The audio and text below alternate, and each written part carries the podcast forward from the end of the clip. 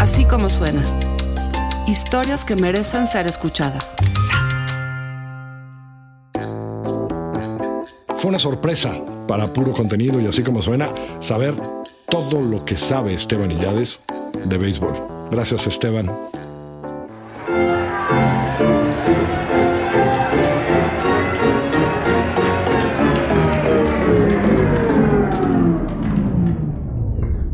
Fecha exacta en la que el béisbol en la Ciudad de México comenzó a morir fue el 2 de junio del 2000.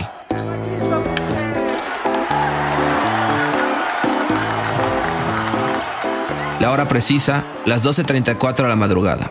Rob Wisniewski, pitcher de los Diablos Rojos del México, lanzó el último strike en el Parque del Seguro Social.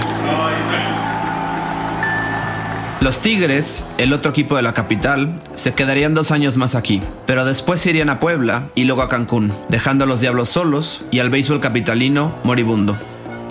Yo nací en el 55 cuando el Parque del Seguro Social le quitaron el Delta y lo hicieron Parque Deportivo del Seguro Social. Entonces te digo, creo que de la colonia donde yo donde, donde somos, creo que fui el único que anduve peleando. Desgraciadamente los tigristas jala más gente que los diablos en temporada regular. Pero peleaban que el Tigres no se fuera a Puebla. Entonces le decía yo, mira, vamos a pelear nuestro parque. Si el parque lo rescatamos, el Tigre se queda automáticamente. Pero no, pues, gente cerrada que dice, no, el Tigres y el Tigres, adelante. Y yo como diablo reconozco que el Tigres en temporada regular siempre ha jalado más gente y, este, y siempre seguirá siendo Tigres capitalinos, no hay más. Esta es la voz de Juan Solís, uno de los seguidores más viejos de los Diablos. Juan lleva dos mantas, una de ellas cargada por su nieto Alejandro. Las están desplegando como protesta contra la directiva. Están a la entrada del Parque Frainano, el segundo estadio de los Diablos después de abandonar el Seguro Social. Esta será la última temporada de Diablos aquí, pues el próximo año se mudarán a un nuevo estadio, el cuarto en menos de 20 años. El estadio actual, con capacidad para 5.200 personas, es mucho más pequeño que los dos anteriores. Aún así, solo se llena en la inauguración, o cuando vienen los Tigres, en lo que se conoce como la Guerra Civil, y si Diablos entra a los playoffs. En los juegos de media semana no llega ni a la mitad de su aforo. Solo los verdaderos fanáticos, los de Hueso Colorado, siguen viniendo regularmente, como Sergio Padilla y Guillermina Pérez. Yo empecé con Tigres y a partir de que se fue Tigres de la Ciudad de México, apoyé a Diablos y Guillermina ya hace muchos años. 1985 que estuve viviendo aquí, yo soy de Sinaloa, empecé a irle a Diablos, me gustó el uniforme y había muchos jugadores que jugaban con los tomateros de Culiacán. Tomateros de Culiacán es de la Liga Mexicana del Pacífico. Y usted cuando se cambió a Diablos está hablando con otras personas que decían que se sintieron un poco traicionadas como si fue Tigres de la ciudad. ¿Usted cómo sintió cuando se fue Tigres a Puebla? Esa fue la razón por la que yo deseché al equipo Tigres. Me sentí traicionado como aficionado. ¿Y ahora cuando viene Tigres usted apoya a Diablos? A Diablos, sí señor. Ya se quedó mi chamarra guardada en el armario, mis cachuchas, mis playeras, en fin. Es más, tenía yo una. Y es que venir a apoyar a Diablos es de muchas maneras un gran sacrificio. Una sola carrera, la gente forma un panorama sensacional, se pone de pie toda como uno solo y nosotros también porque la gente tapa la visual completamente, tenemos que echar la vista hacia el monitor porque tenemos una muralla de gente. Aunque el deporte siga siendo el mismo, mucho de lo de alrededor ha cambiado. Los precios han subido, la transmisión en medios ha bajado. Los partidos solo se escuchan en AM y en tele están en exclusiva por un sistema satelital. En el estadio más jóvenes, aunque algunos sin mucho interés en ver a Diablos. Tal es el caso de Alonso Muñoz y Carolina Williams, que están ahí porque Alonso trabaja para uno de los patrocinadores del equipo. ¿Y les gusta el béisbol o nada más vienen a.? Sí, sí, Sí, pero no. Sí, sí nos gusta. No contesta.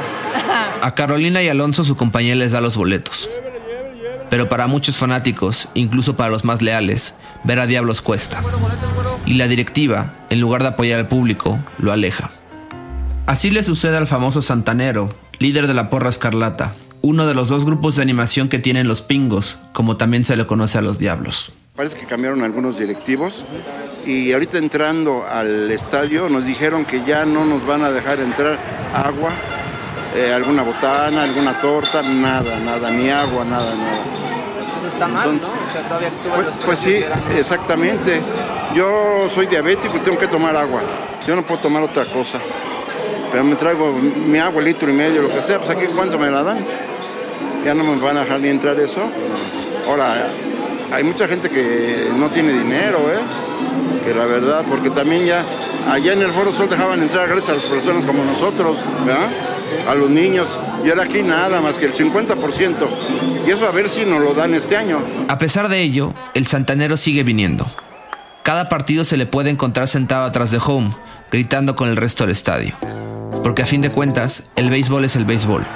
No los boletos, no el estadio. Lo que importa es el béisbol.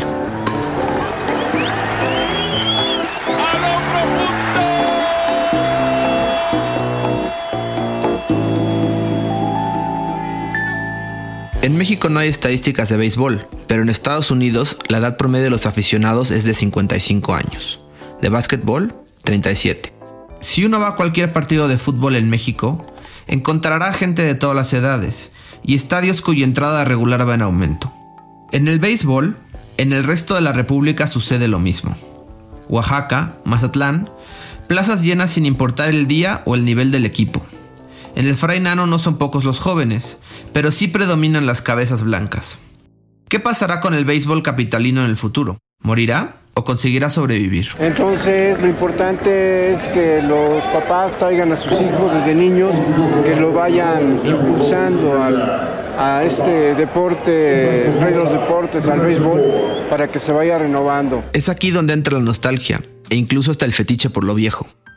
Cada vez es más común ver a hipsters en el Fray Nano, chavos de pantalones entubados y camisolas retro, que vienen al estadio justo porque no está de moda.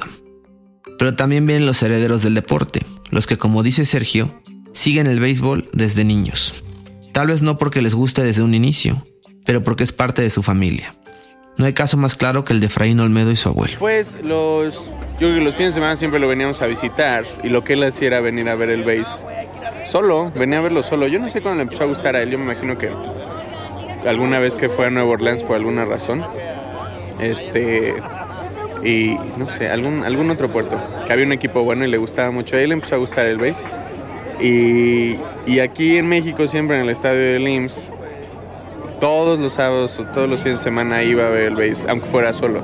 Entonces, pues cuando ya nací yo, iba con mi papá, íbamos, íbamos de chiquitos. La verdad es que me parecía bastante aburrido de chiquito, era mucho tiempo, pero pues poco a poco le fui agarrando mucho el gusto. Eh, pero era, era padre porque él, él venía. Él venía con. Aunque fuera solo, ¿no? Y cuando no podía venir lo escuchaba en el radio, pero él sí era fan de los Diablos total. Y, y- y yo de chico era fan de los Tigres. Yo creo que porque me parecían malos los Diablos. ¿No? Pues, de, de niño, pues un diablo, pues no. Y este. Eh, y siguió yendo hasta que, hasta que dejó de existir el estadio del IMSS. Ya estaba muy viejito cuando hicieron el Foro Sol y dejó de ir. Y yo creo que yo ahí me distancié un poquito de, del, del base por, por eso. Y, pero yo creo que cuando, cuando falleció hace unos cinco años, pues no sé, como que tratas de buscar todas esas cosas que, que te puedan recordar aunque no estés este, ahí. Eh, y entonces por eso volví a empezar a, a ver, a seguir el base y a venir al estadio, aunque fuera el Forosol, que ya no iba mi abuelo ahí nunca más. Este, pero bueno, para mí, por eso, por eso fue que lo volví a empezar a seguir. Y ahora que veo este, este estadio, yo creo que le hubiera gustado bastante, porque justo pasan todos los aviones. Y yo creo que las dos cosas que le gustaban a él más era, de, esas dos cosas que le gustaban mucho era ver los aviones y, venir al base. Pasaba un avión, se quedaba viendo. Yo creo que se le hubiera pasado muy bien varias tardes por aquí. Minutos después de que Efraín cuente su historia, sucede lo siguiente.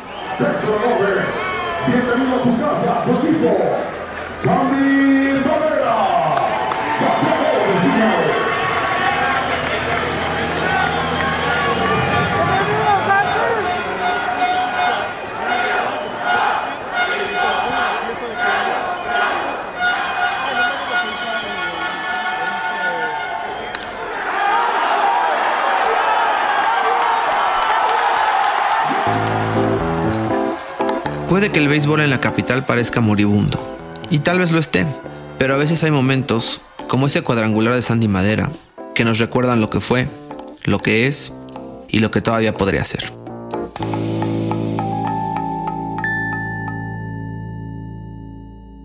Así como suena, es una producción de puro contenido y puro contenido somos Mariana Linares, Giselle Ibarra, María Scherer, yo. Pero realmente este trabajo se lo debemos a los genios que nos graban, hacen el diseño sonoro y luego mezclan.